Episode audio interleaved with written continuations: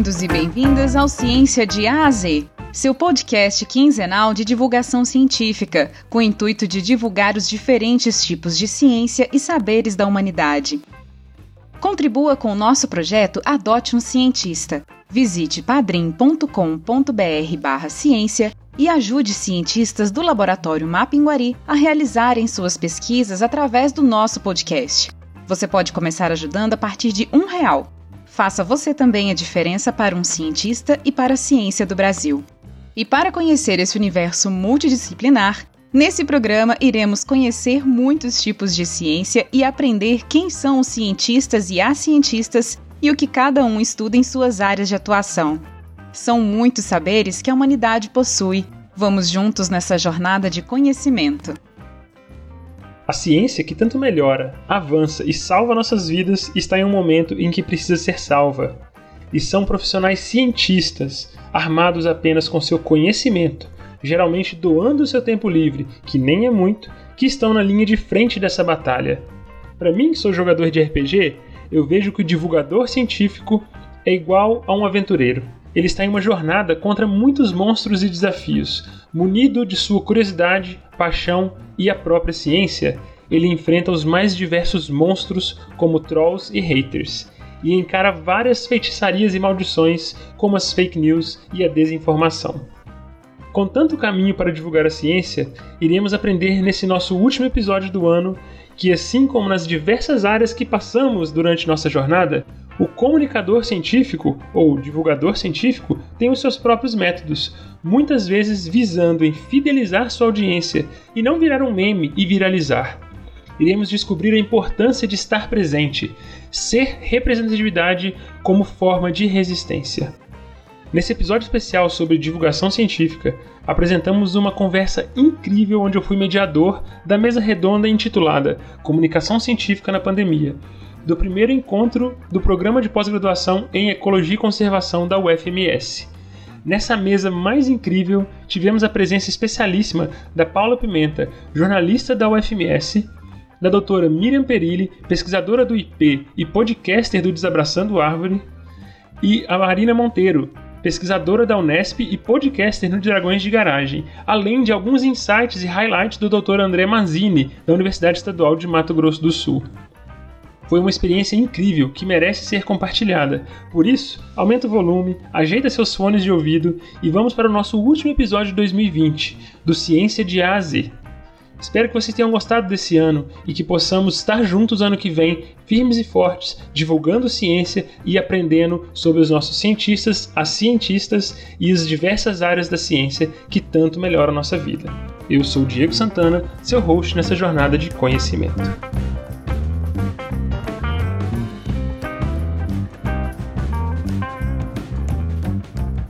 sem mais delongas, né, para a gente começar a nossa mesa, eu vou pedir para vocês três se apresentarem. Então, assim, eu sou o professor Diego Santana, eu trabalho aqui na UFMS desde 2014, eu trabalho com anfíbios e répteis e eu sempre quis ser cientista. Só que já tem uns dois anos e meio, eu acho que 2018 foi um baque para todo mundo, né, galera? E aí, assim, a partir de então, a, a necessidade de divulgar os resultados, para mim, ficou uma obrigação e não como um, favor para a comunidade mais, né? É, sempre gostei que os meus alunos publicassem no Instagram, Facebook, Twitter os seus resultados, mas eu falei eu queria fazer um pouquinho mais. Aí esse ano eu comecei a fazer um podcast também inspirado, inclusive em vocês, e estamos tentando divulgar um pouquinho as áreas da ciência, né? Então, para começar, as três convidadas nossas aí, né, turma de peso, eu vou pedir para vocês se apresentarem rapidamente também quem são e como é que vocês estão ligadas, né, à comunicação e popularização científica, né?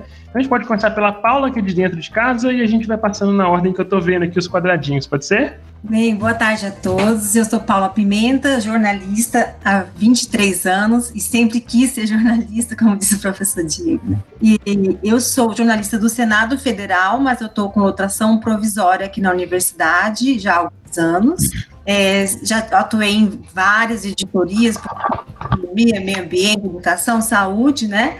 Com relação à divulgação científica, eu tenho duas grandes experiências. Primeiro, em redação, quando eu trabalhei em Campinas, anos 99, 2000, eu cobri muito a Unicamp, fiz muitas matérias de pesquisa desenvolvimento no campo. Agora estou do outro lado do balcão, faço as matérias profissionais de pesquisa aqui da universidade. Uma grande diversão para mim, eu adoro, acho tudo muito interessante, acabo aprendendo um pouquinho de cada coisa. É uma garimpagem, porque a, gente vê que ainda não há uma cultura muito forte, todos os pesquisadores vêm até nós para divulgar suas pesquisas. Geralmente eu tenho que garimpar, entrar em SIGPROG, é, ver alguns editais, né? E estimular, entrar em contato com o professor Algumas das vezes são um pouquinho receosas, tem um pouquinho de medo ainda, mas com o tempo isso vai estar caindo por terra, né? Que a divulgação melhorou bastante. Na universidade, nós temos hoje dois canais que, que, trabalham bastante essa parte da divulgação, que é no nosso site, a gente tem uma coluna de pesquisa e extensão, e também é na revista Candil, que é uma revista de divulgação científica. No site, ele foi reformulado no final de 2015, então a gente tem aí uma, uma produção é, mais forte com a questão da pesquisa. Nós já tivemos, nesse período de cinco anos, mais ou menos umas 250 produções em cima de matérias em cima de pesquisas realizadas na instituição, quer dizer, é uma média de 50 matérias por ano, né? Que é um número razoável. E na revista a gente começou em 2017, a gente vai para a sétima edição agora, que é uma revista de divulgação científica. Basicamente, esse é o resumo. Muito bem, obrigado aí, Paula. Ô, Marina, você pode ser a próxima aí? Fala pra gente, se apresenta. É, bom, eu não tenho 23 anos de carreira que nem a Paula, então meu resumo é bem menor. eu sou física de formação, me formei no Instituto de Física. Eu adoraria falar o ano, mas eu não sei direito em que ano que eu me formei. Olha só, foi 2014 ou 15 ou 16, por aí. É, fiz mestrado por lá também. Eu trabalho com física atmosférica. Hoje eu tô na Unesp, no na, na pós-graduação em ciências ambientais, estudando ainda atmosfera e nuvem, que é meu negócio, é nuvem mesmo, eu adoro nuvem, e, e satélites. E tô no Dragões já tem dois anos, um pouco mais de dois anos. É, o Dragões de Garagem é um podcast de ciência. É composto por uma equipe gigantesca, foi fundado pelo Lucas e pelo Luciano há muitos anos. Hoje a gente chegou, hoje não, ontem a gente chegou no duzentésimo episódio.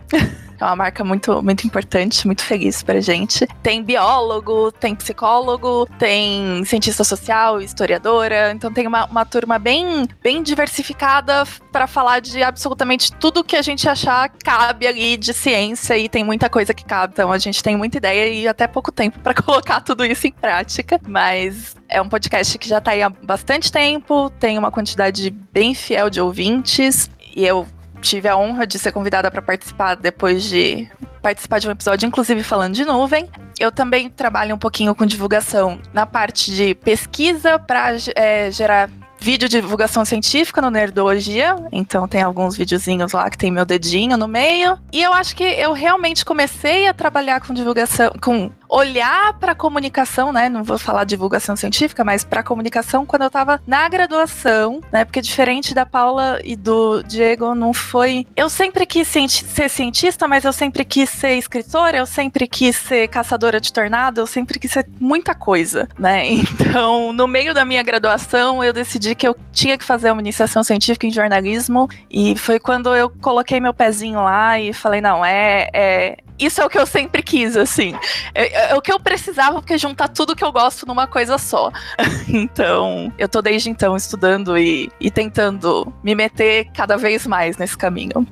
Muito legal, muito bom. Miriam, pode se apresentar aí pra gente? Olá, pessoal, obrigada né, pelo convite. Muito feliz de estar aqui participando dessa mesa e com gente tão bacana junto. Eu sou a Miriam Perilha, sou bióloga, é, tenho formação mestrado e doutorado em ecologia. Eu sempre trabalhei mais na área de mamíferos, de ecologia de grandes mamíferos, essa sempre foi a minha, minha área de pesquisa mesmo. E em 2018 eu passei a trabalhar um pouquinho com outras coisas, tive o grande desafio de trabalhar com restauração florestal, mais nessa área, mas foi um período também que a gente teve aqueles cortes de bolsas, começou toda aquela questão, e eu e o Fernando, meu marido Fernando Lima, que nós dois que, que criamos o podcast Desabraçando Árvores, né? A gente tinha essa inquietação muito grande de, de que, que a gente está fazendo errado, sabe? A gente falhou muito, assim. Por que, que a sociedade não valoriza a ciência, não está nem aí? Por que, que não tem nenhuma movimentação? Ninguém fica indignado com isso. E, e, essa inquietação ela já vinha de um tempo, e aí, a partir de 2018, o Fernando deu esse, esse realmente falou: não, eu vou fazer. Então, assim,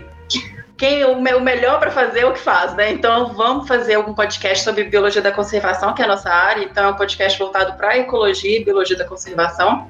A gente começou ele em 2018, né? A gente fez dois anos agora em setembro de podcast.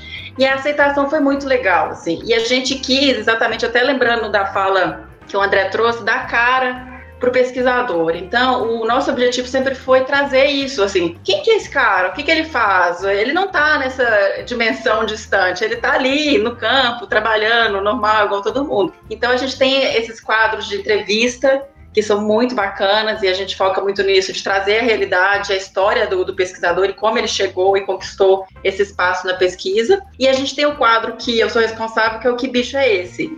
Que é um quadro que foi ganhando espaço, é super legal. A gente toca o som é, de um animal e no episódio seguinte a gente traz um especialista para falar sobre o bicho. Esse era um quadro pequenininho dentro do Desabraçando, acabou que virou um feed separado. A gente tem agora o podcast do Que Bicho é Esse? Que Bicho é Esse? E eu também, outra, eu sou mãe, eu tenho duas crianças pequenas e a gente sempre punha e eles escutavam e ficavam perguntando, vários amigos comentando: ah, meu filho curtiu demais, só que ele não tem paciência para ficar uma hora duas horas escutando sobre um bicho. Então agora a gente criou recentemente o Que Bicho é Esse Crianças, que é o nosso xodozinho, episódios curtinhos, de 5 a 10 minutos, que a gente põe para as crianças. E eu continuo trabalhando com ecologia, com biologia da conservação especificamente. Não estou na academia mais, estou no terceiro setor, eu trabalho no Instituto de Pesquisas Ecológicas, o IP. Então, eu sigo ainda com um projeto de pesquisa mais voltado para sistema silvopastoril e restauração, mas confesso que agora minha dedicação, assim, a maior parte do meu tempo tem ido para a divulgação científica e para tentar levar um pouco mais de conhecimento sobre fauna e conservação aí para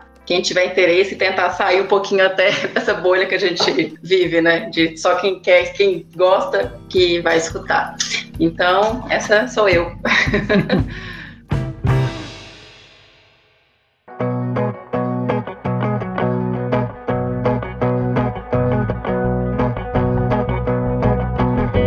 Feliz também, né, da gente ter dentro de um programa de ecologia, é, um programa de voltado para pesquisa, a gente ter uma discussão sobre divulgação e comunicação científica, né? Popularização da ciência, que ah, sempre foi uma pauta de muitas pessoas há muito tempo já, mas que não era pop, né? Não era tendência, né? E eu não sei se é porque os cientistas têm medo ou porque o sistema que a gente está inserido ele não permite a gente fazer isso. Tive muitas discussões essa semana sobre como valorizar o cientista que faz divulgação também, né? Então a gente não tem muito disso. Acho que tive uma discussão com o, o Tiago, né, do Astro Quiz, né, inclusive, que ele falando que tem muitos alunos que fazem divulgação e ele fica preocupado desses alunos não conseguirem produzir uh, os trabalhos científicos, enquanto que eu tenho um monte de aluno que está fazendo os trabalhos científicos e às vezes não tem o tempo para fazer a divulgação, né? Como achar o meio termo para isso. Então, Paula, a primeira pergunta eu vou fazer para você, mas lógico, todo mundo pode aí responder, né? É, já que você é jornalista e está num uhum. monte de cientista aqui, um monte de biólogo, física, né? Um outro jornalista aí também, como é que, qual é o melhor caminho, talvez, aí, para eu levar meus resultados para fora das paredes da universidade, né? Porque eu sou um cientista, eu quero fazer essa divulgação, só que eu não tenho tempo e às vezes eu não tenho a manha de escrever de uma forma clara. Porque a gente não é treinado para isso. Como que eu faço para acessar ou o jornalista, ou o portal, ou alguém para divulgar isso para mim? Bem, na, na AGCOM, que é nossa agência de comunicação social e científica, né, nós, como eu disse, a gente vai atrás dos cientistas da universidade, porque a gente quer divulgar o que é feito na universidade. E isso não serve apenas para informar a comunidade interna, mas também para pautar a imprensa. E tem dado certo, porque muitas das pesquisas que vão para o site, que vão para as redes sociais, é, acabam gerando interesse da imprensa. Muitos meios até reproduzem é, vírgula por vírgula do que a gente publica em texto.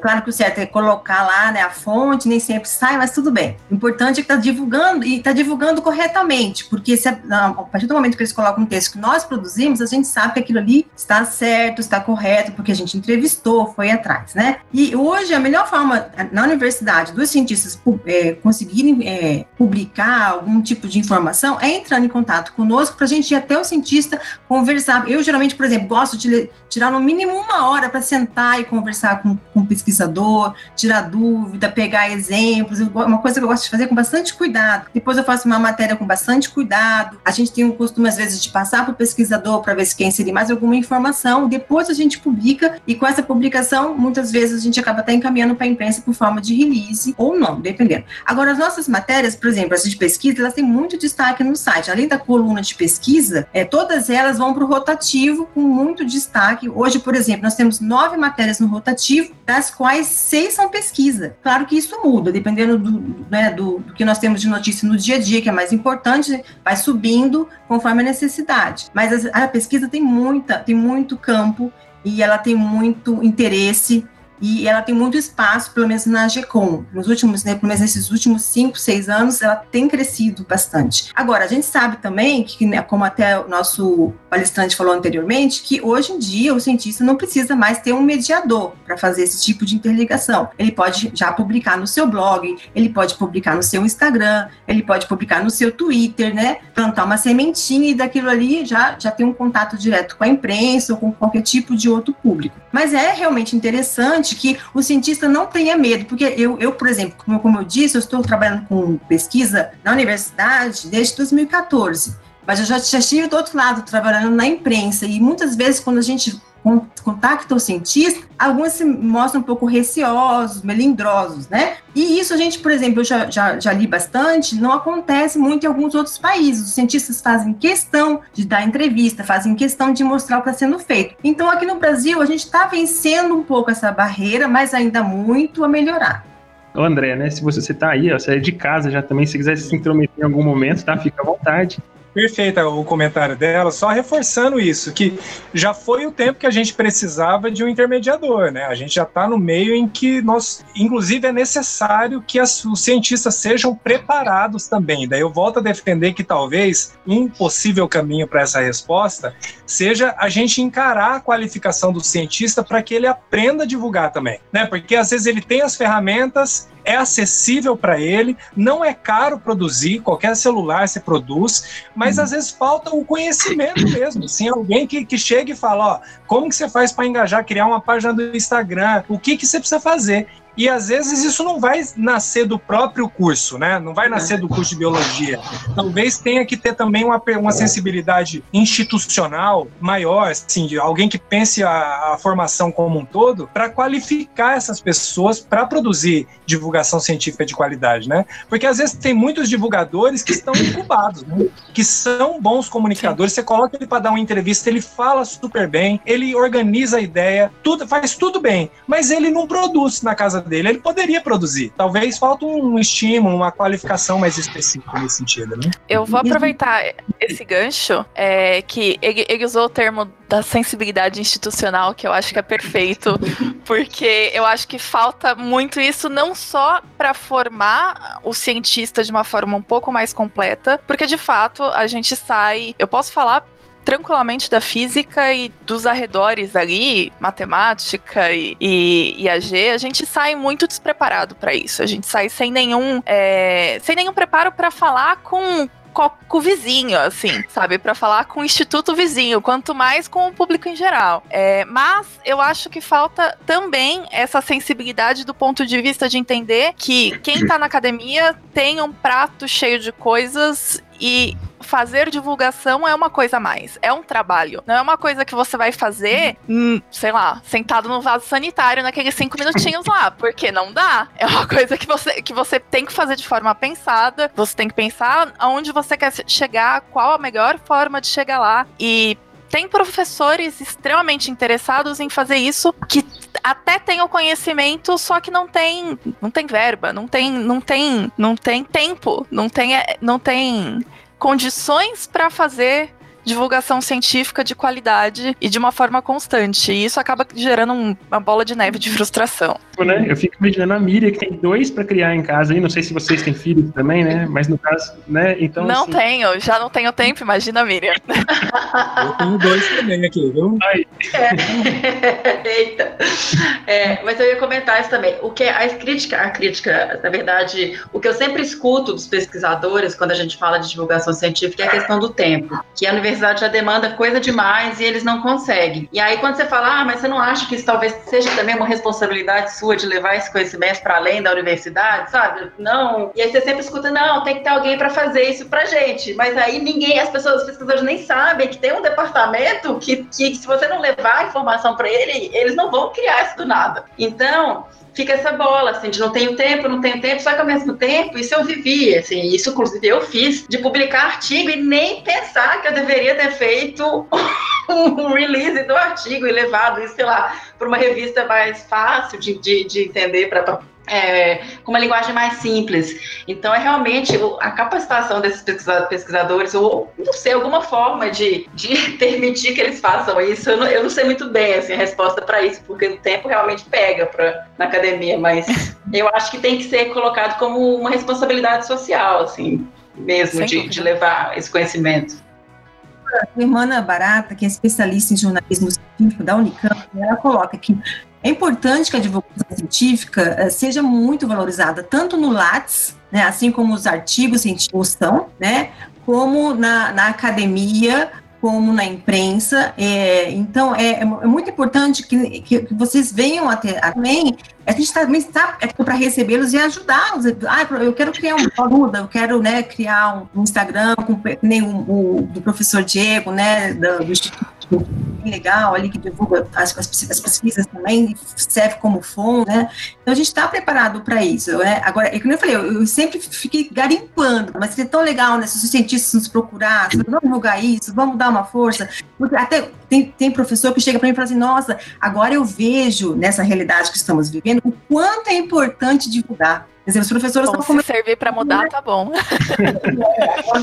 É, a gente está vendo a situação, né? Que tem acontecido. Então, eles estão começando a acordar, a despertar para a importância disso a impressão que eu tenho é que de tudo que a gente pode fazer, a coisa mais, mais fácil para começar a resolver o problema é colocar junto na, nas etapas de coisas que a gente tem que fazer para uma pesquisa. Então, desde quando a gente pensa uhum. desde o projeto dela Isso. até a publicação, colocar uma etapa lá no final que envolve a divulgação disso para outros meios, sabe? É, é, só, é só uma etapa a mais. É, é, é um, é um ponto a mais do projeto. Você não quer, você não quer trabalhar com isso ao longo do desenvolvimento, tudo bem. Mas depois que você faz a publicação, lembra de comunicar dois, três centros que fazem isso, sabe? Não custa. É, é uma parte que eu acho que deveria ser, ser inserida aí no processo e já, já mudaria muito. É uma disciplina incluída no currículo, né? porque ninguém Totalmente. ninguém sabe fazer divulgação científica. Em todas as áreas de, do conhecimento, poderia haver uma, se fosse optativa para o jornalismo científico, para a divulgação científica. Sim. Verdade. Eu já vi num, em processos de submissão, acho que até a Fundex já experimentou isso aqui no estado, de o resumo ser um vídeo de até dois minutos, por exemplo. Só da pessoa tentar sintetizar a pesquisa dela num conteúdo pequenininho de um a dois minutos, ela já vai fazer um exercício de comunicação que ela pode usar uhum. para o resto da vida dela, né? Sim. Sim. E algumas agências de fomento já cobram isso nos editais de projeto, que você coloque dentro um trechinho lá de, de divulgação é, científica.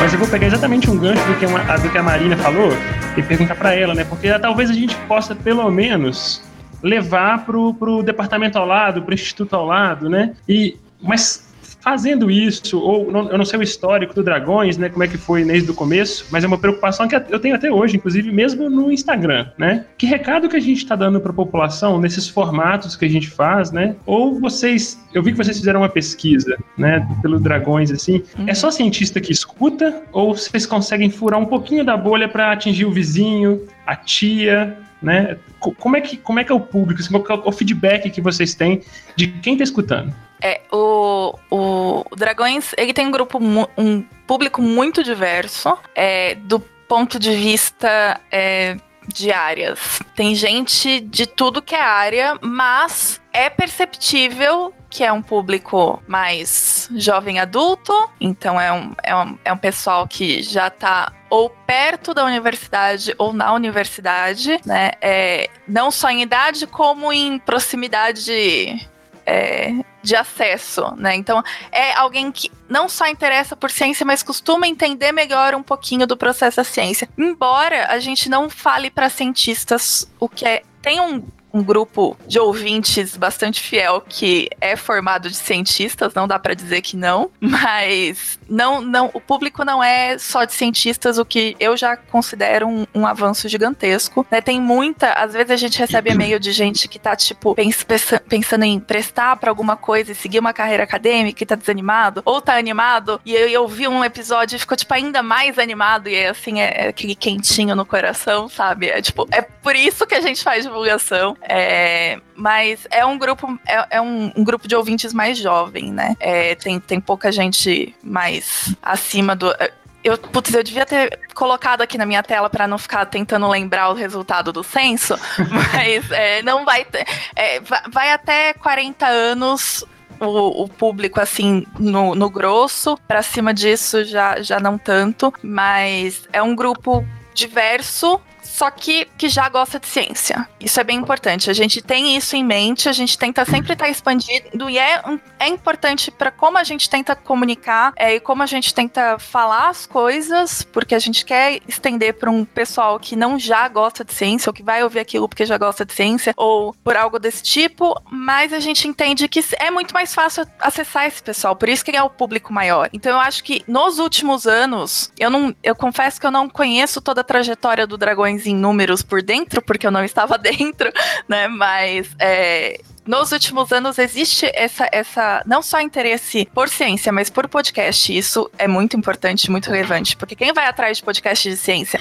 quem ia atrás de podcast de ciência no começo, era, era diferente quem vai atrás de podcast de ciência hoje. Né? As pessoas escutam muito mais podcast hoje do que escutavam antes. Né? Isso, isso atrapalha toda e qualquer análise que a gente queira fazer é, dos ouvintes de hoje e do passado. Mas aos poucos, essa, essa, essa bolha de pessoas que já se interessam por ciência, ela vai aumentando porque pessoas que se interessam por algum assunto em específico, não por ciência no geral, não por divulgação científica no geral, elas acabam chegando e ficando por ali. E aí, geralmente elas chegam e mandam um e-mail falando: "Ah, eu ouvi esse episódio e agora eu tô maratonando todos os 200 episódios do Dragões de uma vez". E é, é, bem bacana. Mas, num geral, e aí eu posso falar um pouquinho é, para além do Dragões de Garagem, é muito fácil fazer divulgação. É muito fácil, não. É menos difícil fazer divulgação científica, considerando que você vai atrás de um público que já se interessa por ciência ou que já tem essa demanda, né? Então, se você está indo atrás de falar com adolescentes pré-vestibulares, é mais fácil você cativar esse público é, para a ciência do que se você está indo falar para pessoas formadas e muito mais lá na frente, né? É, que já, já tem sua carreira carreira estabelecida em outras áreas e só tem um interesse por coisas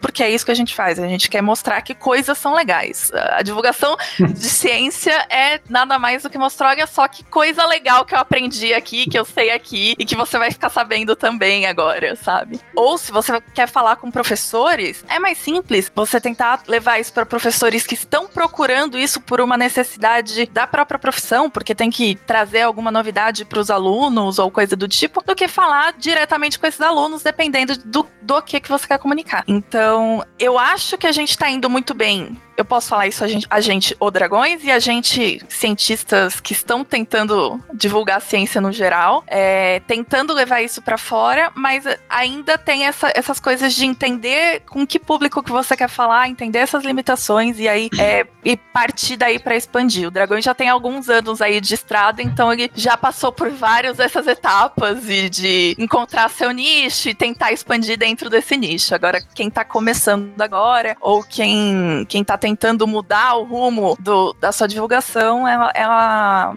tem, que, tem que passar por essas etapas ainda, não adianta. Eu até ia comentar, é exatamente isso que você tinha falado. Eu acho que o podcast ele tem essa questão de ser uma mídia diferente também. Então agora está popularizando pra caramba, ainda mais na pandemia, todo mundo tá fazendo podcast e tal, mas é uma mídia que tem uma limitação ainda de, de, de ouvinte. Sim, é, é muito diferente. Demais. É muito diferente do YouTube. O YouTube tem, tem uma, uma já tem uma aceitação maior simplesmente por ser vídeo. As pessoas preferem ver alguma coisa do que só ouvir. Exatamente. Do que TV, gente, TV aberta. Eu acho que é o maior alcance do planeta é a TV. Porque não, não, a gente tem esse desafio ainda. O Tratando também. A gente tem um público, a gente tenta furar a questão do. Da gente brinca da tia Cotinha, que a gente tem que falar pra tia Cotinha, que é a tia do Fernando, né? Ela tem que entender o que a gente tá falando. E o Fê realmente liga pra ela no dia seguinte, tia, entendeu? Ela não, aquilo lá, não, repete.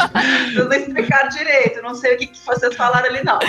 Então, é, é muito difícil. E a gente também tem um público muito mais, assim, muito estudante. A gente recebe muito e-mail de pessoa de gente, ah, estava desistindo da carreira de ser biólogo, da carreira acadêmica, mas agora tem uma luz eu vou continuar. E a gente fica, não, a gente não se responsabiliza, não, mas segue aí. E, mas é, é, esse furar a bolha aí, eu acho que é o grande desafio, sabe? Assim, conseguir que, que, as pessoas a própria, a própria rede social, o algoritmo, como ele é construído, ele ajuda a deixar mais espessa essa bolha, né?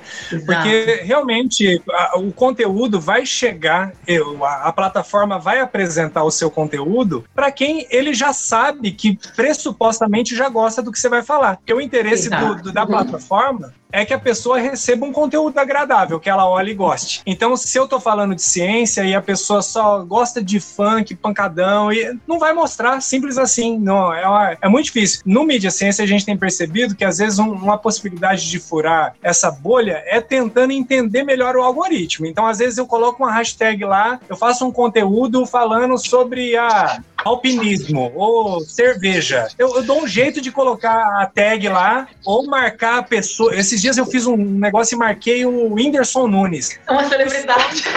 Então, assim, é legal usar essas, essas ferramentas também, porque é assim que funciona, né? A gente tem que jogar com as regras do jogo que tá lá, né? É isso aí. Exato.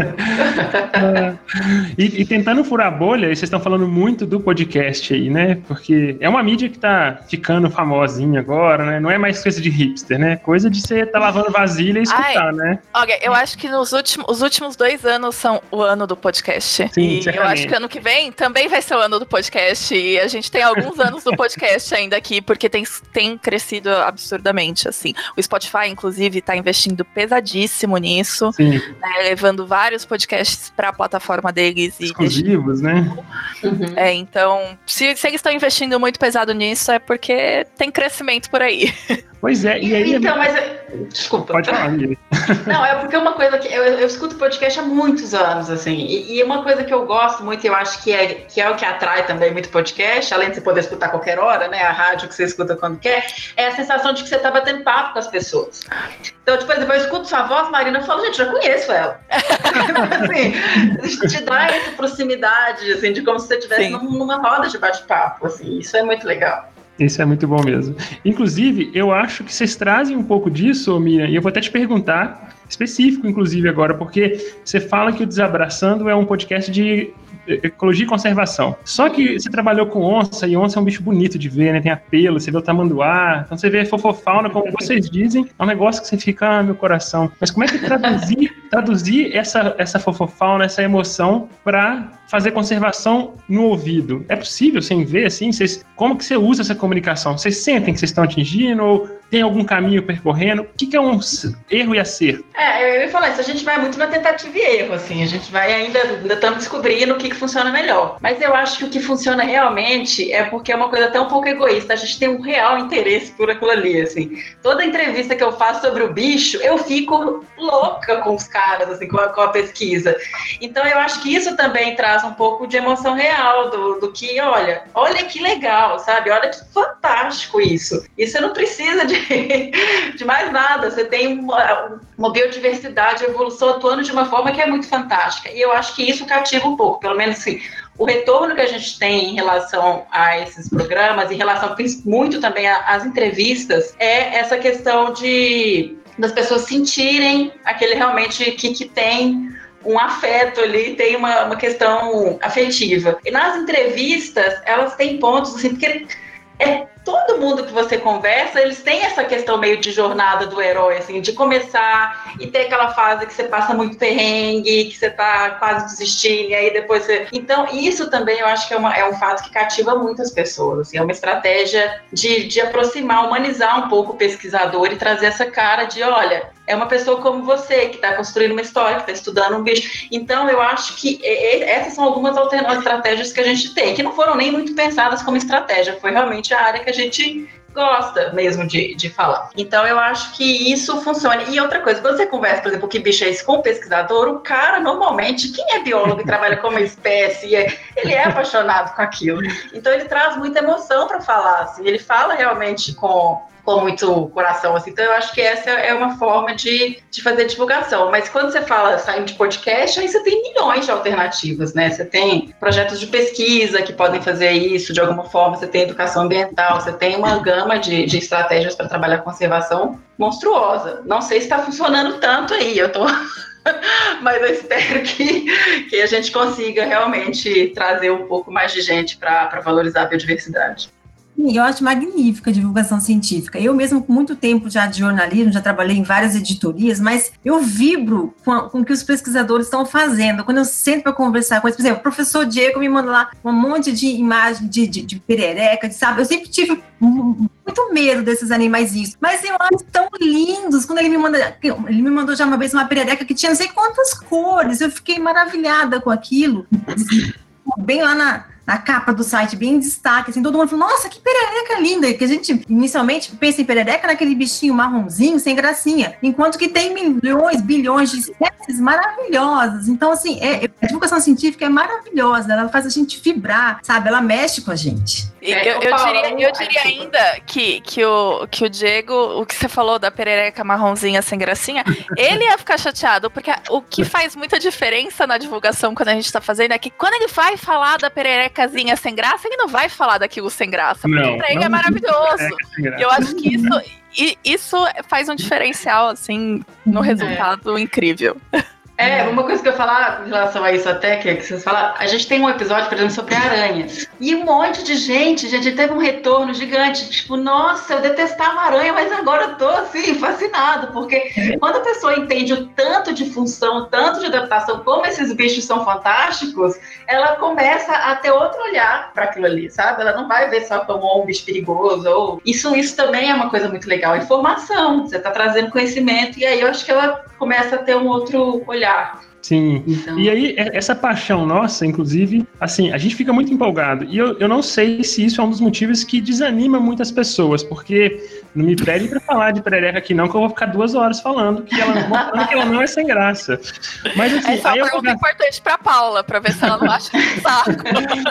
e aí eu vou ficar duas horas, assim, maravilhado com o, a minha própria fala, às vezes, porque o cientista tem um pouquinho de ego também, faz parte, né? uhum. né? Mas eu fico lá gastando um tempo, uma energia enorme para trazer essa informação para mostrar o quanto que isso é importante para mim. E aí, assim, a gente sabe que, inclusive, o André mencionou aí o, o, dilema das redes, né? Que como mexe com a ansiedade, com o psicológico das pessoas quando você não ganha curtidas. Então lá, o meu aluno publicou um artigo, sei lá, na Science. Ah, não, gente, porque agora são tudo cobrando, mas publica numa revista, assim, incrível, né? Você publicou numa revista incrível, pode ser a Science mesmo. E aí você faz um post com o Instagram divulgando o seu artigo. Seu post tem 50 curtidas.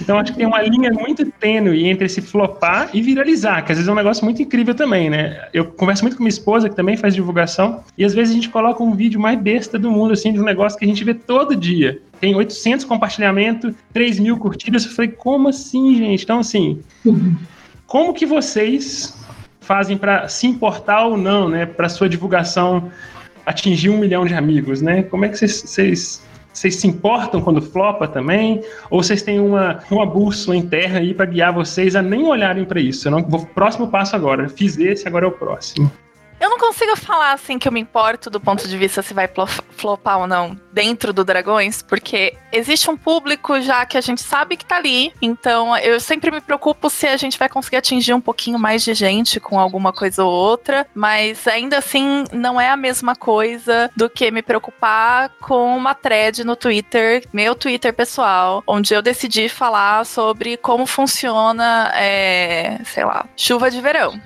E aí eu peguei, sei lá, um RT qualquer, e aí eu comecei a falar de chuva de verão, e geralmente quando eu faço isso sem pensar, funciona. As pessoas gostam, dão um RT, tem um retorno. E se eu não, se eu penso a respeito, eu faço a thread bonitinha do bloco de notas, e aí eu pego imagem, aí eu coloco lá depois bonitinho. Quase ninguém lê, porque fica chato, ou sei lá, porque eu errei o tom, uhum. errei o momento, acontece. É, ainda assim, eu não. Eu me preocupo, digamos que profissionalmente falando, porque afinal, quando a gente tá fazendo divulgação, a gente quer que atinja o maior é, número de pessoas possível, né? E atinja de forma positiva. Mas quando eu tô, sei lá, falando de algo que eu gosto, eu tô falando de algo que eu gosto. Assim, eu não, eu não tô. Essa preocupação, ela, ela costuma estar tá quando eu tô fazendo a pauta ou quando tô divulgando depois é, que a gente recebe, não recebeu e-mail. Mandem e-mails pro Dragões de Garagens, é importante a gente ficar feliz. Mas é, é, meio isso, sabe? Tipo, se você não teve nenhum feedback nem das pessoas ali do próprio grupo, porque não deu tempo das pessoas ouvirem, aí você fica, putz, será que, será que deu ruim? Será que eu fiz errado? Mas, ou na na hora que eu tô fazendo a pauta, não, eu quero falar para, eu quero aumentar, expandir meu público, eu quero não falar só para as pessoas da área da física, quero falar pro resto, eu vou pensar nisso na hora de fazer a pauta. Mas na hora que a gente tá fazendo o negócio, na hora que eu tô escrevendo a minha thread, na hora que eu tô escrevendo o textão, na hora que eu tô falando, o importante é falar do que gosta, assim, e é isso que tá importando ali na hora, sabe? É só isso que importa. Então, até acho que assim, o quanto o divulgador deve se importar com a possibilidade de flopar ou a necessidade de viralizar, eu acho que deve ser muito pouco. Ele deveria se preocupar muito pouco com isso. Ele deveria se preocupar bem em atingir aquelas pessoas. O pouco que ele atingir, ele fidelizar. Eu acho que é mais importante do que uhum. viralizar mesmo. Eu acho que é, de, deveria estar nesse, nesse foco o nosso olhar. Eu concordo Perfeito. com a Maria. É claro que institucionalmente é importante ter likes, ter joinhas, essas coisas, né? A universidade faz de tempo em tempo um levantamento, a gente tem um crescimento bem significativo em todas as redes sociais, no site, na TV, na TV UFMS, na rádio UFMS. Até, por exemplo, o último levantamento mostrou que de janeiro a setembro a gente conseguiu alcançar pela produção jornalística mais de 3,4 milhões de pessoas. Quer dizer, é um número bom. Eu, enquanto Paula Pimenta, jornalista, eu realmente não dou muito bola para esse negócio de like, joinha. Eu também concordo com a Marina. Eu acho que a gente tem que ah, ter um público já que, que nos interessa. Claro que alcançar um público maior sempre é interesse, mas eu não fico presa nisso. Eu acho até que tem um pouco de atitudes um pouco doentias com relação a isso. A gente sabe até que a psicologia está estudando isso, né?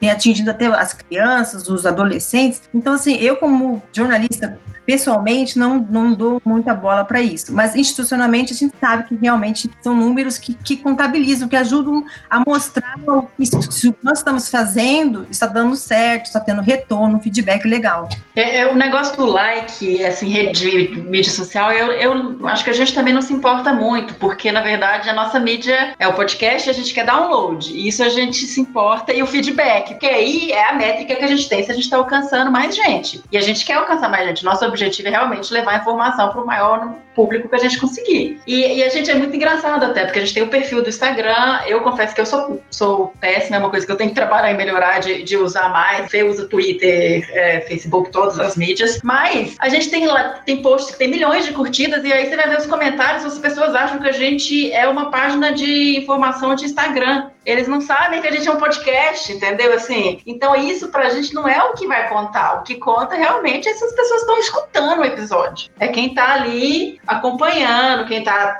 se está fidelizando, se está tendo o feedback das pessoas, olha, curti e tal. E isso a gente também ainda fica em tentativa e erro, porque tem episódio que a gente fala, cara, ficou muito legal esse episódio, vai ser demais. Pô, mas por que as pessoas não estão falando nada, sabe?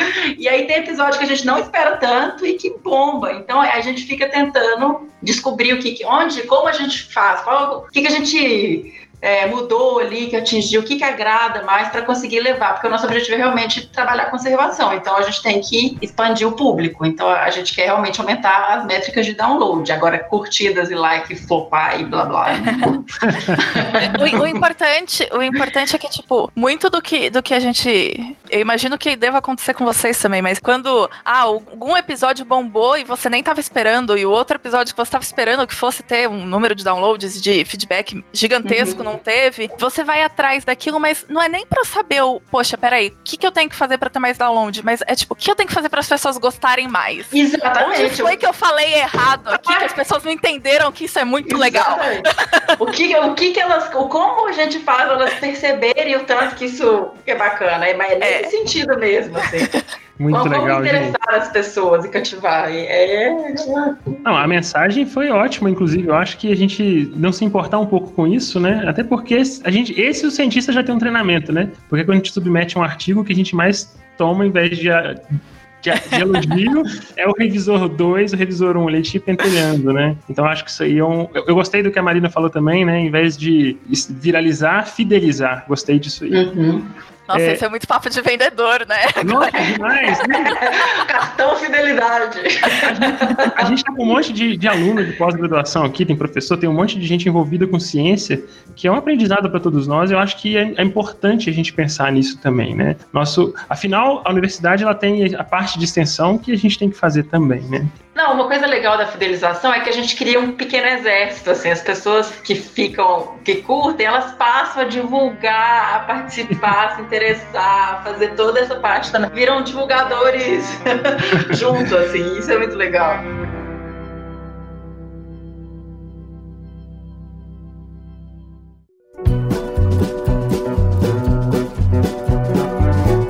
quando a gente consegue furar um pouquinho a bolha e às vezes sai, igual ontem, eu fiquei todo feliz porque o meu vizinho, que é professor também, apareceu no Jornal Nacional falando dos peixes do Pantanal, né? Que tá tudo ferrado, coitado. E a gente ficou super feliz, comentamos entre o grupo aqui. Só que, quando a gente vê isso lá no, no site, e tem uns comentários nossa, que a gente dói que a pessoa, às vezes, eu acho que não é nem entendeu. A pessoa é maligna mesmo, sabe? Não tem outra palavra. Ela tá lá pra trollar. E aí eu vou juntar duas perguntas aqui, porque eu acho que estão meio relacionadas. Mas primeiro, como é que a gente pode lidar com esses trolls, né? Assim, eu, eu particularmente, em Twitter e Instagram, eu apenas ignoro. Eu não respondo, não retuito, não faço print nem nada. Para mim, eles não existem. E isso é um negócio que realmente eu consigo não me afetar. Mas eu vejo que muita gente ainda fica dando bola, né? Aí eu não sei se vocês têm a mesma opinião que eu. E depois, quando a Paula for responder, Paula, ou vocês também, né? O que que também, porque o troll, junto com ele, vem muita fake news. E por porque ele não leu no artigo científico no que a gente divulgou. Ele leu no WhatsApp do tio dele, que o tio dele encaminhou. E o WhatsApp tem muito mais fator de impacto do que o artigo da Science, do que o artigo da Frontiers e não sei o que, sabe? Então, como é que a gente combate o troll e o qualizado WhatsApp do tio, né? Como é, como é que a gente faz isso aí? WhatsApp. Gente, eu acho que não tem melhor remédio para desinformação do que a informação, principalmente quando tem um embasamento científico, né? Esse negócio de troll também sou a favor de ignorar. Acho que esse tipo não leva a nada, é perda de tempo isso daí. Agora, é, esse negócio do WhatsApp, a gente sabe que como o próprio André disse, né, fake news não é de hoje, é de muito tempo atrás. Só que o que, o que aconteceu é que cresceu exponencialmente por conta da tecnologia, por conta das redes sociais, etc e tal, né? Então, é, infelizmente, a gente sabe que temos aí pelo menos um grupo, um, um, de pessoas, né? Aquelas que é, republicam, repassam, porque são ingênuas e acham que aquilo ali é realmente verdadeiro, né? Ah, não, vou repassar para o meu vizinho porque isso aqui é importante ele saber, independente de saber se aquilo ali está certo ou não. Tem aquele que faz por, porque tem já o lado obscuro da coisa, né? É uma maldade, é uma coisa errada, mas que é importante ele repassar porque vai a, fa a favor do que ele acredita. E tem aqueles que são preguiçosos, né? Que, ai, será que isso é verdade? Mas tem que pesquisar. Ah, não, não vou pesquisar, não, vou mandar assim mesmo, né? Eu, como jornalista e como muito curiosa que sou, nunca repasso nada sem antes checar se aquilo tem veracidade, claro, né? Vou colocar, eu não quero me. Eu acho que você se queima quando você faz isso. É muito complicado. O WhatsApp hoje, assim, é realmente uma bomba, né? É uma bomba. Você recebe de tudo. Então a pessoa tem que ter a consciência tem o troll e tem o hater, né? Tem, às vezes tem até um, alguma diferença, né? O, o, meu filho mais novo, às vezes ele é um trollzinho em casa. Tipo, eu tô conversando com algum amigo, ele chega, se enfia no meio e fala assim: tô com fome, daí vai embora. É, é só pra provocar, sabe? É só pra tumultuar. O troll é mais ou menos assim, né? Você tá falando sobre um determinado assunto, ele nem precisa ter lido, ele chega lá e faz alguma bagunça e realmente esse não tem muita que dar resposta porque ele nem quer uma resposta, né? Agora, eu, eu às vezes ainda fico pensando quando é o hater, aquele que entra com raiva ou que faz um comentário que você sabe que ele parou ali mesmo, ele tá prestando atenção. Às vezes esse eu até respondo sem entrar na lógica do, do, do ódio do cara, mas enfim, eu, eu também fico em dúvida sobre o que fazer. O troll não respondo, mas às vezes esse cara que chega pesado, sabe? Chega com raiva, fazendo uma acusação. Esse às vezes dá vontade de responder porque eu sei que tem um monte de. Assim, quando a gente posta, é uma minoria que vai interagir com o seu conteúdo, né? A maioria vai só assistir, vai só ver qual que é. Então ele viu seu, seu post, seu conteúdo e falou: legal seu conteúdo. Daí chega alguém e faz um comentário muito maldoso e volta. Essa pessoa meio que espera, talvez, que você também defenda o seu argumento, né? Tipo assim, beleza, agora eu vi um outro argumento. Então, pensando nesse povo que não está se manifestando, mas que está ali observando a dinâmica da, da discussão, às vezes eu respondo essa. O, o hater. O troll não, o troll não faz Nossa. sentido. Era exatamente o ponto que eu ia chegar. Eu, não, eu, eu tenho uma tendência muito. Eu acho que não dá para falar que ah, tem que ignorar troll e tem que ignorar hater porque tem que ignorar. Eu acho que vale a avaliação de onde isso tá acontecendo. Isso tá acontecendo hum. na sua página, isso tá acontecendo. Às vezes você faz um post no Facebook e, e aí tem, tem alguém que chega lá falando um negócio nada a ver e a pessoa chega cheia do ódio e ela leu e ela traz aquele monte de argumentos nada a ver. E você sabe que não importa o que você disser, nada vai mudar a cabeça daquela pessoa, mas você também sabe que outras pessoas vão ler aquilo. E às vezes vale a pena, não é comprar uma briga porque você não tá comprando uma briga, você só tá tentando esclarecer alguma coisa para as outras pessoas que vão ler aquela interação. Então, eu não, eu não consigo desligar e falar não, é, é, é, troll, é hater, vamos desconectar total e deixa eles, eles gritando sozinhos. Mas eu acho que é, é importante que, de, dependendo de onde isso acontece, às vezes se isso acontece num grupo do Facebook, se isso acontece, sei lá, isso, isso vale até para grupo de família de WhatsApp, que é, que é inclusive aonde surgem e se disseminam todas essas fake news. Às vezes você não quer brigar com a pessoa porque você sabe que a pessoa postou aquele negócio que a vacina dá autismo e que é errado, mas a pessoa vai continuar acreditando naquilo. Mas tem aquele seu primo que tá ali no grupo e que tá lendo tudo e não vai falar nada também, que tá em dúvida.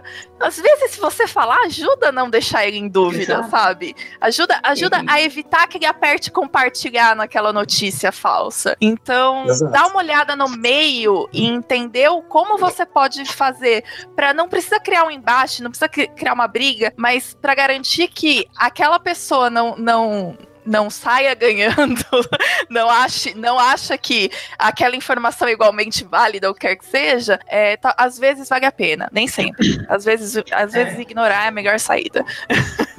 Não, perfeito, Marina. Eu, eu sigo essa linha também. Tipo, o grupo do condomínio, o cara tá mandando lá que queimada é tudo mentira, que a Europa tá queimando muito mais. Aí você entra e coloca informação bonitinha, porque exatamente você tem um monte de gente lendo. Sim. Então você vai informar, você vai jogar a informação verdadeira para que as pessoas tenham acesso a isso, não tenham só acesso à falsa. Agora, gente, eu adorei a definição de troll e, e hater, porque a gente tem. No, no podcast a gente não tem muito, assim, a gente não é muito grande, não sei, a gente não tem muito troll nem muito hater, não, mas a gente tem um ou outro de vez em quando parece, tipo, não gostei do nome de vocês, vocês são bababá, bababá. Aí a gente fala, mas você já ouviu o episódio? Não, mas não vou nem ouvir. Falo, Por que, que você gastou o seu tempo vindo aqui escrever que você odeia a gente, sendo que você nunca nem escutou? Aí você, tipo, o cara tá, tá, tá no dia ruim, deixa pra lá, sabe? Você só responde educadamente e deixa.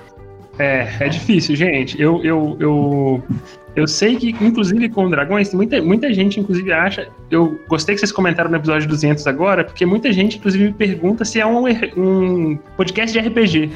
Porque eu jogo RPG.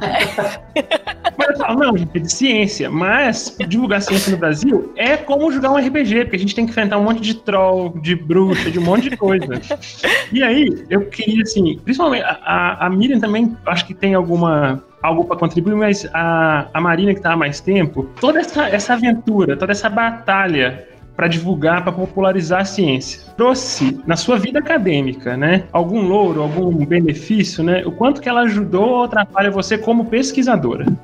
Olha só, eu acho que eu não sou a melhor pessoa para responder isso, porque eu não sou uma pesquisadora de dedicação exclusiva, né? Eu, eu a gente tem que pagar os boletos e a gente não tem bolsa, então a gente trabalha em tudo que aparece. E aí, é, a divulgação científica é um trabalho voluntário na maior parte, né? Exceto fazer pesquisa pro Nerdologia, que é freelancer, então nem é sempre e tudo mais. É, os maiores impactos não foram diretos. Eu sinto, eu sinto um que eu tive um ganho muito grande. Isso, tudo bem, eu trago isso desde sempre, desde que antes de entrar na física, mas dentro da física, indo para o jornalismo e, e, e, trabalhando com outras coisas, é, mas a divulgação científica especificamente me trouxe uma versatilidade muito maior. Eu trabalho numa área intertrans, eu, não, eu sempre troco se é interdisciplinar, transdisciplinar, ou enfim, que envolve muitas disciplinas e passa por muitas disciplinas. É, estar, de, estar, estar trabalhando com divulgação científica me ajuda absurdamente a me comunicar melhor com as pessoas dessas áreas diferentes, entender melhor essas áreas diferentes. Isso faz uma diferença absurda no meu desempenho como pesquisadora, como estudante, como aprendedora de coisas, né? Eu consigo aprender coisas melhor porque eu consigo chegar nas pessoas que sabem essas coisas e conversar com elas melhor, né? É, é, é, é para além do eu consigo ler alguma coisa de uma área que não é minha, não. Essa, essa coisa, efetivamente, tentar aprender com alguém que entende aquilo aquilo e saber que. Uma, uma coisa muito importante quando, quando a gente tá dando aula é que, bom, não sei todo quem já te, aqui já teve experiência dando aula, mas quando a gente está dando aula, parece que a gente aprende muito mais do que a gente aprendeu quando a gente estava estudando. Né? Dar aula é um processo de aprendizado gigantesco. Quando a gente está fazendo divulgação científica, é muito similar. A gente aprende muito fazendo divulgação científica. E a, a Paula até comentou no começo que ela aprende um pouquinho de cada coisa, e eu acho que tem muito disso, assim, porque é impossível você passar uma informação sem você sentir algum domínio so, sobre ela, sentir que você tem alguma, algum, algum algum domínio, alguma segurança ali, e você só vai sentir alguma segurança ali se você aprender alguma coisa daquilo. Então é impossível você fazer esse tipo de trabalho sem você aprender muita coisa muito diferente, muita habilidade diferente. E sem contar que aprender a se comunicar bem e apresentar as suas coisas bem faz uma diferença incrível. Então, é, aquilo que eu comentei no começo sobre a gente não ter treinamento nenhum na academia, a gente efetivamente não tem treinamento nenhum. É, durante toda a minha graduação, eu acho que é necessário que, a, que alguém apresente alguma coisa, sabe, tipo apresentação de trabalho em grupo, tem no Lab 2 e Lab 1 ou Lab 3, sei lá, tem tipo duas apresentações que você vai apresentar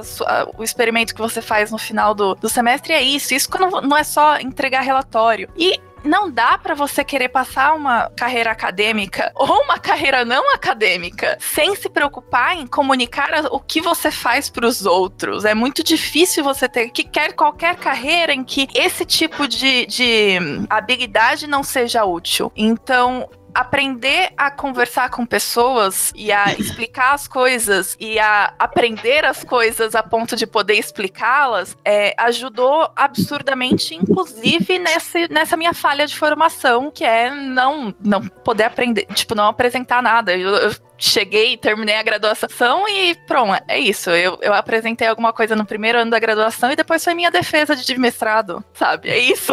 É isso que a gente apresentou. Não, não, não pode ser assim. E, e fazer divulgação tem esse ganho, assim, que é, é incrível. Não dá para falar que, que você. é muito, muito palpável, assim. E eu, eu, eu acho que esse é mais um motivo pelo qual divulgação científica tinha que estar, pelo menos, ali dentro do currículo, se não da graduação, da pós. É, é, muito parecido, assim, na verdade, eu, eu tenho já, assim, eu trabalho com mamíferos e já trabalhava com, com fauna desde a graduação, então eu tenho quase 20 anos de, de trabalho. Então, assim, eu já cheguei no podcast com uma rede de contatos grande, mas Assim, é, é, impressionante. Cada, ainda mais que eu tinha um foco numa área muito específica. Então, o podcast ele trouxe para mim essa capacidade também de ampliar a visão, porque igual a Marina falou, eu tenho que estudar pra caramba. Cada episódio que eu vou gravar, eu tenho que fazer uma pauta, tem que pauta, tem que estar sobre o bicho. E aí eu aprendo um negócio novo, e aí eu vou conversar com o cara, eu descubro outra coisa ainda que eu nunca tinha ouvido falar.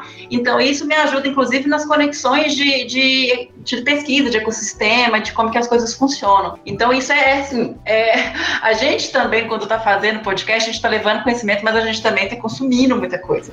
Então, isso para mim é formar. Eu não estou também mais na área acadêmica, universidade, né? A gente, eu faço pesquisa mais dentro do de ONG, do terceiro setor, do IP. Então, mas isso me ajuda também, né? Nessa parte, me ajuda também nessa parte das relações, porque a gente conhece muita gente.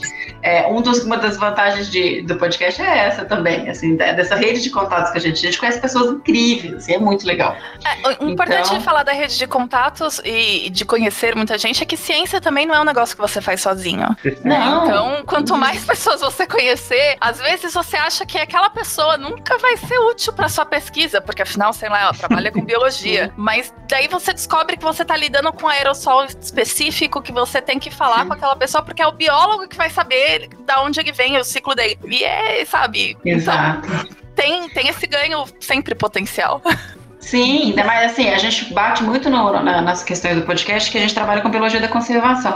Mas uma pessoa não trabalha com biologia da conservação, isso não existe. Você faz uma pesquisa específica, mas isso é uma isso é um tópico multidisciplinar. Então, essa questão dessas redes, e inclusive a gente tem muito, a gente tem muito estudante que escuta a gente. Então, a gente inclusive fornece essas redes para eles. A gente, olha que oportunidade legal de trabalho, olha como que, que essa área aqui precisa de gente, olha, tem esse cara que super bacana que está fazendo essas pesquisas. Então, eu acho que, que dentro, academicamente, tem esse papel, assim, eu, como jornalista, não posso dizer que é um aprendizado ímpar, né? Eu nunca volto às escuras. Eu sempre leio, no mínimo, a emenda do projeto de pesquisa. E se tiver dúvida, pesquisa alguma coisa a mais. E quando eu converso com o professor, com o pesquisador, e ele fala alguma coisa que eu não entendo, eu sempre falo, professor, traduza, né? Porque eu sou jornalista, não sou da área de física, química, biologia. Então, os professores são muito legais, eles sempre explicam muito bem. Aí depois eu faço um, aquele texto sempre tentando chamar a atenção das pessoas porque o que há de mais importante. Então, assim, mas é um aprendizado ímpar. Eu adoro fazer matéria de pesquisa. E a gente fala, nossa, mas você gosta, é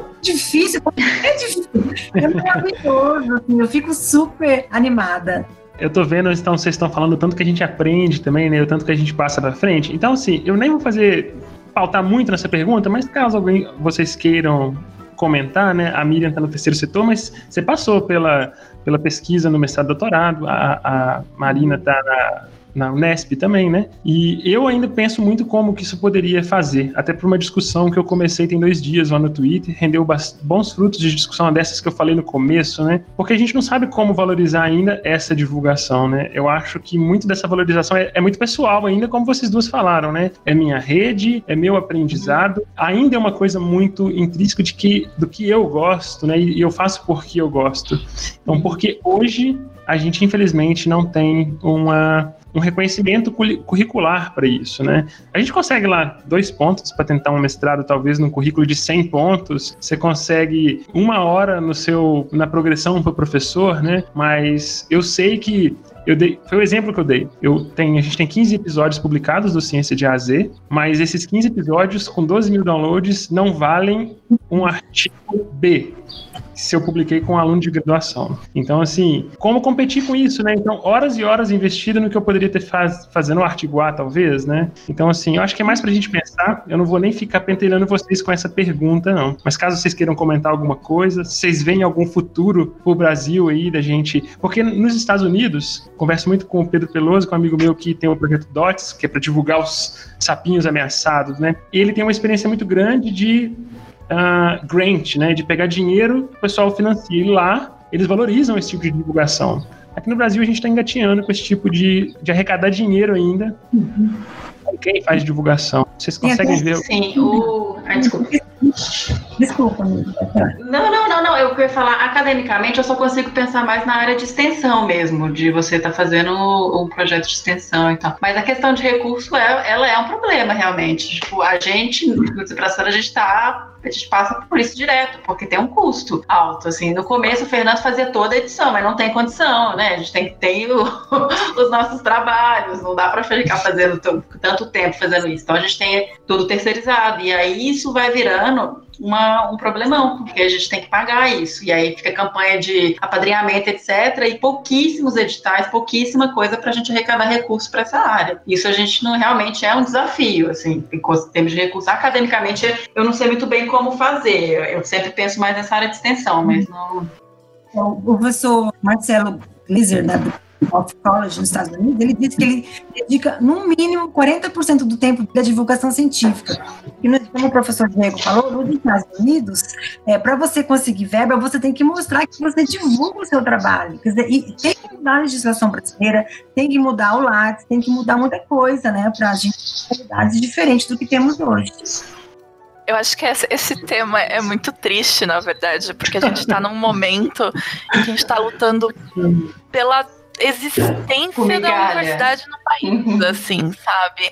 Então, a divulgação, infelizmente, acaba ficando num, num, segundo, terceiro, quarto, quinto plano, porque o que a gente, a gente precisa garantir que o mínimo da estrutura não seja destruída. Então, é, é o tipo de pergunta que eu adoraria que a gente tivesse não só pensando em soluções, mas conseguindo lutar para chegar nelas cada vez mais rápido, mas eu acho que ela é, tá distante, tá distante porque porque a gente está num momento muito difícil. Porém, ao mesmo tempo, eu também acredito que a divulgação faz parte do que a gente precisa para lutar por essa mínima estabilidade da estrutura universitária. Porque as pessoas, e eu acho que o André falou disso muito bem anteriormente, é, elas se interessam, elas gostam de ciência, mas elas não sabem onde a ciência é feita no país. Exato. Elas não sabem como a ciência é feita no país. E a gente só vai conseguir que as pessoas também se engajem na mesma luta pela universidade pública e pelos, pelos institutos de pesquisa e pelo CNPq e pela FAPESP e pelos outros institutos estaduais. A gente só vai conseguir isso se a gente conseguir divulgar que tipo de trabalho é feito nesse lugar. Então, é, é um problema que eu não vejo muito solução. Eu só meio que vou empurrando com a barriga do, bom, a gente tá fazendo porque a gente gosta e a gente precisa, mas em algum momento precisa sair desse, a gente precisa divulgar para salvar a universidade, a gente precisa salvar a universidade para divulgar, então.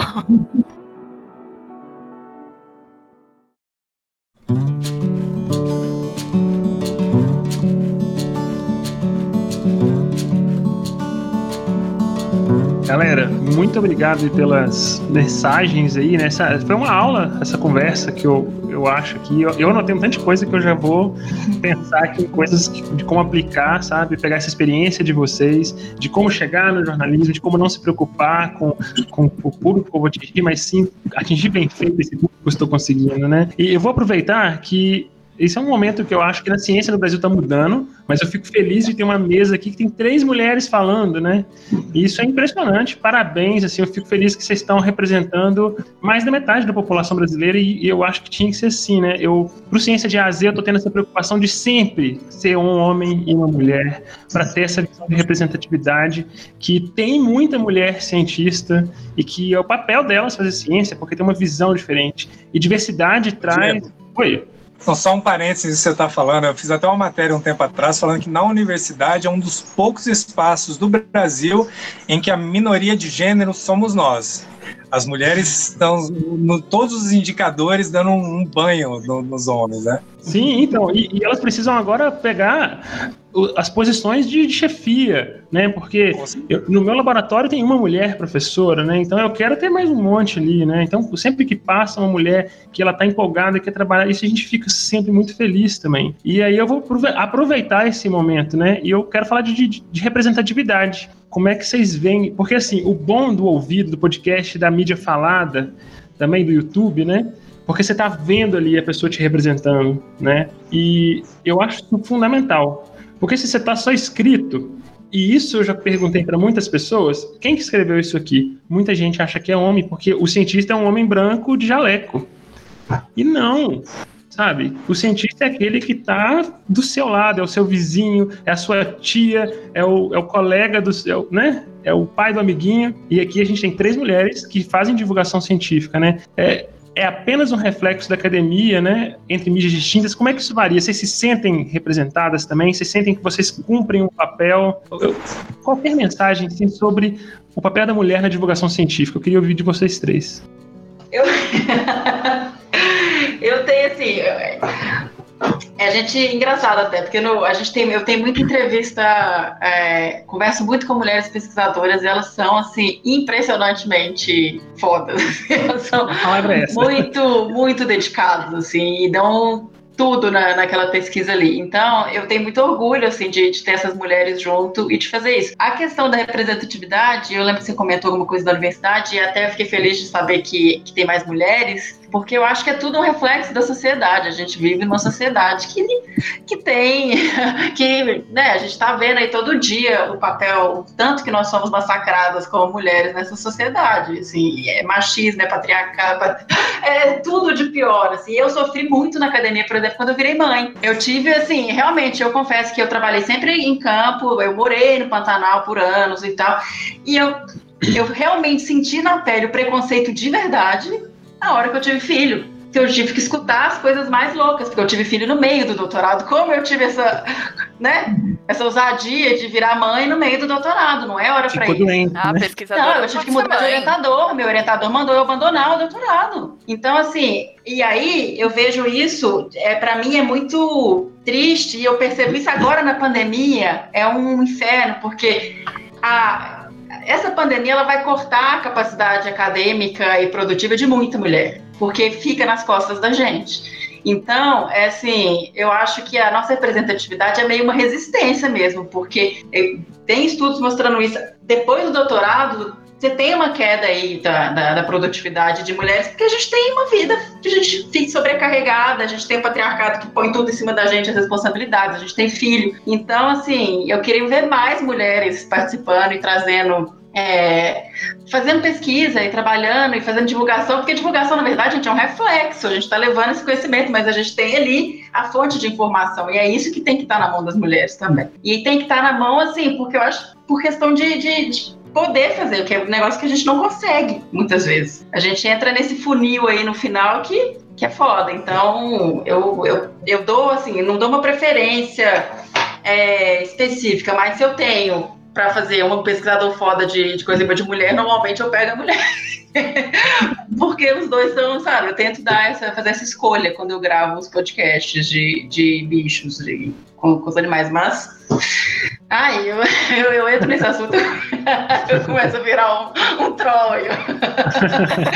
Eu, eu sou, nossa, eu, eu, acho que é muito difícil, principalmente para mães. É, é, eu, eu, ia comentar justamente que você tem não só esse papel de ser uma mulher divulgadora, mas de ser uma mãe divulgadora que querendo ou não, já é muito diferente de ser só uma mulher divulgadora. Para mim é muito mais simples, é, não só de, do que eu enfrentei na universidade, que foi muito mais tranquilo, sei lá, eu tive que lidar com assédio e com as pessoas achando que eu era menos capaz porque eu era mulher. Só.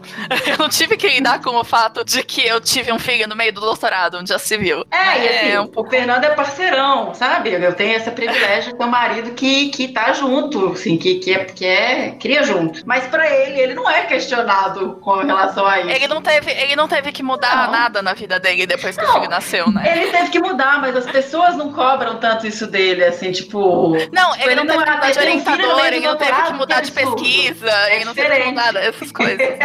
é um pouco diferente nesse sentido, assim, sabe? É, é, é, é bem. Eu acho que é tudo costuma ser um pouco, infelizmente, principalmente quando a gente tá lidando com a academia, é, costuma ser um pouco mais pesado em cima do ombro feminino, assim. Eu também, como eu disse, eu não, não sou eu não estou fazendo doutorado apenas, eu faço doutorado, mas eu trabalho na área de TI, que também é uma área, assim, super amigável para mulheres. Então, é, é super. Eu, eu não sei. O Diego perguntou se eu tô fazendo. Se eu acho que eu tô representando bem as mulheres, fazendo divulgação.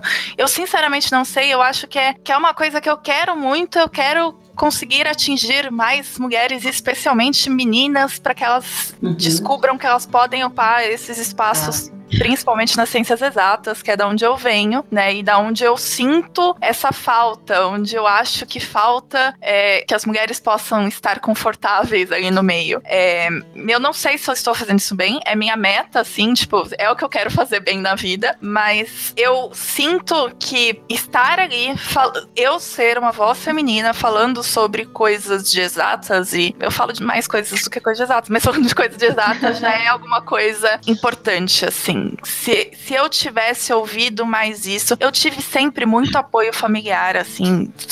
Eu poderia ter feito absolutamente o que eu quisesse, inclusive eu fiz o que eu queria, e eu só fiz o que eu queria porque eu tive esse apoio familiar. Mas eu só posso garantir, falar com certeza que eu tive esse apoio familiar, porque fora da família, dentro do, da, da academia, dentro das escolas, não é todo lugar que uma menina vai poder falar que quer fazer física e todo mundo fala, e vai fazer física porque é legal. Não, vamos falar e vamos perguntar, tipo, não, porque você vai ser a única menina na sala, sabe? Esse tipo de coisa que você vai ouvir, mas você vai escutando isso desde pequenininha e vai, vai crescendo assim. Então, se eu talvez tivesse visto mais mulheres fazendo divulgação científica, uhum. se, se, as minhas referências quando criança de ciência não fossem o Carl Sagan e, a, e, o, e o Bickman, sabe? Fossem duas mulheres, certamente ia ser muito melhor. Certamente ia ser muito mais fácil para eu me sentir, para eu sentir identificação com aquilo. Não tô falando que a, todos os, os divulgadores científicos masculinos devem parar de existir, porque não é o caso. Eu estou dizendo que falta uhum. mulher, né? Quanto mais Sim. variedade, e isso eu digo não só em relação a gênero, mas é, em relação à representatividade de, de, negros e de indígenas. Eu acho que quando você se vê ali, você vê que você pode seguir um caminho similar, mesmo que você não vá seguir um caminho tão parecido, que você não vá ser cientista na mesma área, mas você vê que você pode chegar ali. E isso uhum. faz uma diferença grande. Então eu acho que tá divulgando ciência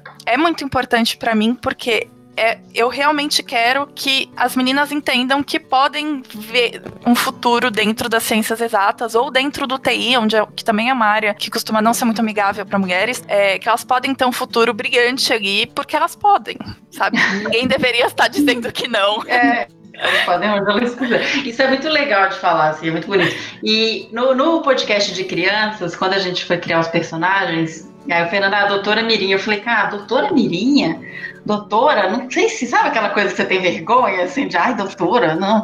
Mas aí eu escutei muito isso e eu pensei com umas amigas, a gente falou, cara, vou pôr sim, porque é uma forma das crianças espelharem que uma mulher é doutora. E aí isso vira uma questão, olha, é possível, sabe? Entra muito é, é. nisso que você falou, Marina que, que os adultos já, enxer já pensem que o cientista é um homem branco de cabelo desgrenhado e de jaleco, tudo bem, eu, eu, eu meio que já aceitei. A gente tá mudando isso, mas, mas as crianças não podem pensar não. assim.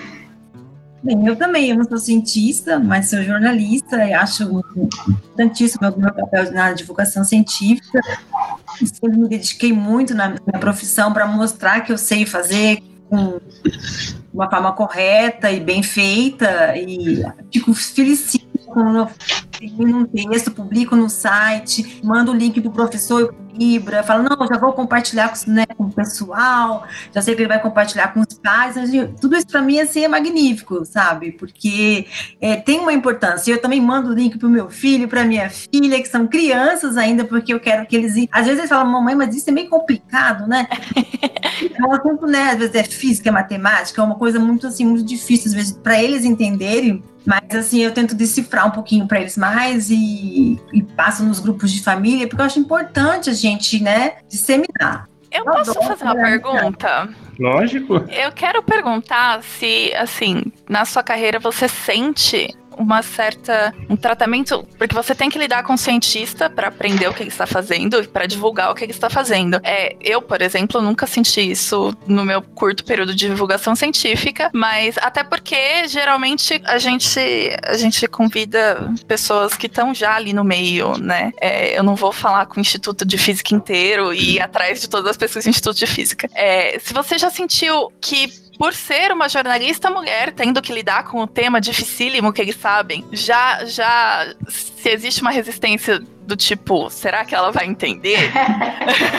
será que ela é meio burrinha? é, porque a gente sente isso estando ali dentro, sabe? Uhum. É, sei lá, às vezes a gente tem uma dúvida só e quer perguntar e a gente já sente isso. Então, eu queria saber se você sente é, se é algo recorrente. Eu acho, acho, que pouquíssimas vezes eu senti isso. Como, como eu disse, eu não vou para uma matéria eu gosto de ler, ou pelo menos a emenda do projeto de pesquisa, ter uma noção, até para já ir pensando, perguntar para o pesquisador. Claro uma vez ou outra a gente sente assim que tem um certo, certo assim, né, desconfiômetro, assim, de...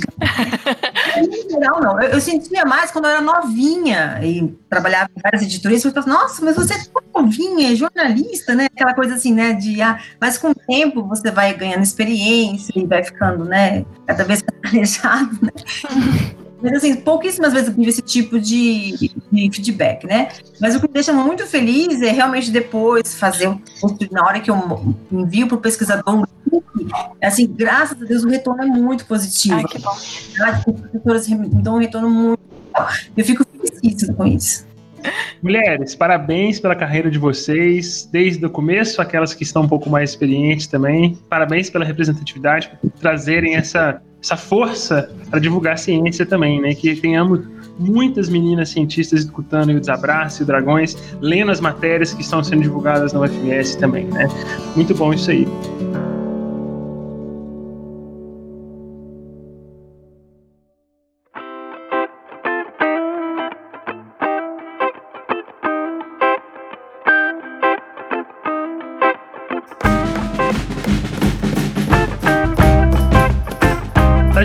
Finalizar, vamos. Eu queria uma mensagem de vocês aí sobre o que, que vocês falam aí para os cientistas, para quem não é cientista, fazer divulgação científica ou não, como que a gente leva isso para frente aí, né? Eu acho que, que não é mais opcional, não, sabe? A gente está vivendo um retrocesso que, que a gente está num abismo, assim. Você acha que o porão não tem fundo e você está indo. A gente está indo, tem um alçapão em cada porão, que a gente, em cada poço que a gente está entrando. Então, assim, eu acho que é nosso papel agora fazer isso. Se a gente quer é, esteja possível construir uma realidade diferente para frente agora, a gente tem que fazer nosso papel. É, a gente está vivendo aí vacina, negacionismo de aquecimento global e, e, todos esses caras antigos, você vê documentário aí do David Attenborough, do, do, cara, você chora, você fala, os caras falaram, nós falhamos miseravelmente, tá, tá tudo dançado. Então, eu acho que não tem mais muita opção. A gente tem, é nosso papel fazer isso é, agora, assim, correr atrás de, da forma que for melhor para cada um, com, com a plataforma que for mais, né, mais amigável para cada pessoa, mas eu acho que a gente não pode mais se furtar essa, essa obrigação, não, para mim já não, não, não, é questionável se temos ou não que fazer divulgação científica, senão a gente vai parar de existir como cientista. Então, é sobrevivência. Eu espero que agora com a pandemia, as pessoas vendo que o que vai salvar é uma vacina, a, a ciência passe a ser um pouco mais valorizada. Mas a gente está vendo também que até a vacina virou questão ideológica, política. Então, vamos fazer divulgação, por favor. Eu concordo completamente com a Miriam. Eu acho que é até uma obrigação moral, assim, se você, de você devolver tudo que você conseguiu aprender para quem não conseguiu aprender isso, sabe? E, e se você. E, e eu não acho que você precisa se prender a fazer divulgação de uma forma formal, tendo um podcast, tendo um blog. É, é, sei lá, você gosta das coisas que você gosta, fala delas no Facebook, fala, dela no, fala delas no Twitter. Conta pra sua família, no almoço. Exatamente. e mais importante que isso é estar disponível, porque isso é uma reclamação que, que bom, a Paula falou sobre ter que ficar garimpando, e, mas e também eu, eu, eu escutava bastante quando eu tava, tava fazendo iniciação ficção científica e eu vejo ainda hoje é, a Luísa Caires fala sobre isso. É, esteja disponível sabe? Você não, você não sabe fazer divulgação, tá tudo bem, ninguém sabe. Você não tem tempo de aprender, também tá tudo bem. Alguém vai bater na sua porta em algum momento e falar, viu, me explica isso aqui, deixa eu entender o que tá acontecendo aqui, me conta, deixa eu contar para as outras pessoas. E se você não tá disponível, isso não vai acontecer. Então esteja disponível, cutuca quem você pode cutucar, isso já é um avanço imenso e você não precisa ficar com esse peso de, ah, eu tenho que fazer divulgação científica, eu tenho que ter um canal no YouTube. Não, você não tem que ter um canal no YouTube. Ninguém sabe, não precisa todo mundo que faz ciência ter um canal no YouTube. O simples fato de você estar tá disponível, de você estar tá, é, abrindo espaço para conversar sobre aquilo e levando um pouquinho do que você faz, como a Miriam falou, pro almoço da família, já é um avanço, assim, muito grande e que eu acho que já passou da hora da gente fazer isso, assim. Eu acho que é extremamente importante a gente não tirar isso de vista que quanto mais a gente falar sobre ciência, quanto mais a gente falar sobre a importância da ciência, mais as pessoas vão entender o que é, é o, o que é, é todo o fazer ciência no país e dar valor para isso. Enquanto isso não acontecer, a gente vai ficar tentando lutar sozinho e aí a gente só vai indo para cada vez mais pro fundo do poço mesmo também faço um apelo nesse, nesse, nessa linha, de cientistas, vamos conversar, vamos divulgar, entendeu? Não tenham medo, não tenham medo. É tudo uma questão de sentar e colocar, né, a, a, a pratos limpos ali, esmiuçar os detalhes quando necessário, sabe? Eu, como eu disse no começo, é lá atrás eu sentia muita dificuldade com os professores, toda vez que a gente contactava, eles ficavam meio melindrosos, né? Mas com o tempo, como a divulgação cresceu muito no site, nas redes sociais, na rádio, na, na TV, o FMS, eles começaram já a, a, a, ver a coisa com outros olhinhos, né? Então, meu apelo também é nesse sentido, ao mesmo tempo que eu também concordo e acho que é importante que a universidade invista numa matéria, uma disciplina optativa de jornalismo científico para todas as áreas, para o químico, físico, biólogo, matemático, engenheiro, não só na comunicação social, porque hoje na comunicação social o jornalismo científico tem que, tem que expandir isso, sabe? Não que a pessoa, que o pesquisador tem que obrigatoriamente trabalhar com aquilo, mas é importante que ele saiba como funciona. Então é um apelo mesmo, sabe? Não tenham medo, não tenham medo de divulgar e mostrar para a sociedade, para os seus pares, o que está sendo feito, que é tão importante, tão positivo, né? E que conta tanto para a ciência, né? eu acho que o que mais importante a gente podia fazer de prático, talvez, é criar redes, né?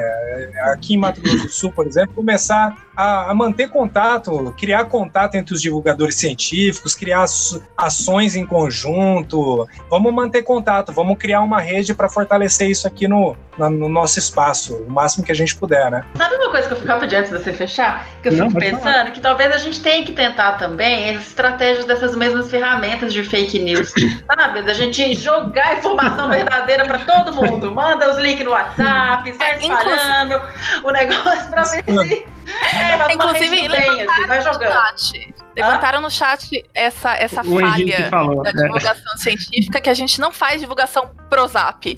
E eu acho que é, falta mesmo. A gente tem que, tem que, descobrir qual que vai ser o, o falta descobrir qual que é o melhor jeito de vender isso e, e alguma coisa. Nem que seja fazer aqueles textões gigantescos, cheios de emoji, falando que se você não tomar a vacina, vão, vão rastrear o chip que você já tem, porque a vacina é que vai tirar esse chip. Não sei. Não sei se esse é o caminho.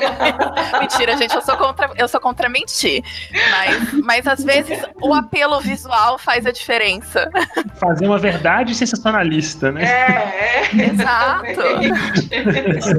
Perfeito, galera. Excelentes falas. Só, só para finalizar, eu vou agradecer muito a participação dos quatro. Mandem e-mails pra gente. Vocês escutaram que todo mundo gosta de receber e-mail para saber sobre o trabalho, né? Então manda e-mail, manda e-mail pro Desabrace, manda e-mail pro André lá no Mídia Mídia Ciência, para Paula falando, Paula tem o pauta aqui, manda e-mail pro Dragões também, então para todo mundo, para eles lerem lá seu e-mail também lá no podcast, então por favor escrevam, tá? Agradecer muito, lembrem que toda universidade tem uma AGCOM, uma SECOM, alguma parte de comunicação, então se você não sabe traduzir a sua linguagem lá do seu artigo, tem alguém lá para te ajudar, então eu já tenho o WhatsApp da Paula que de vez em quando eu pentelho ela, né? Então o pessoal pergunta assim, ó, oh, numa pinguari saiu a matéria lá no Terra da gente. Minha esposa, a gente descreveu uma espécie aqui outro dia, ela foi, pegou o telefone da repórter lá na terra da gente. É uma corriqueira pra gente descrever um, um sapo novo. Aí lá na Terra da Gente, que é no G1, né, pesquisadores descrevem uma nova espécie endêmica da Amazônia, que pra gente é tipo Mas aí um monte de comentário e o tio falando, olha só, meu sobrinho. Então vamos, vamos correr atrás, vamos se colocar disponível aí. E obrigado vocês por participarem, obrigado pelo exemplo que vocês são também. Eu espero que a gente consiga continuar batalhando aí e fechar o último alçapão lá, Miriam, e voltar para a luz. volta, né?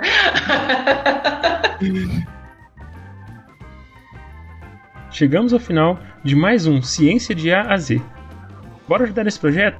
Assina ele no seu tocador para não perder nenhum episódio. E divulga também para todos os seus contatos. Segue a gente nas nossas redes sociais, no Twitter e Instagram, ciênciaaz. E procura também nossa página no Facebook. Nas nossas redes sociais, publicamos também a hashtag Tome Ciência, com todas as dicas culturais que os nossos convidados falaram no programa. Para sugestões, dúvidas ou críticas, escreve para o nosso e-mail ciênciadeaz.gmail.com.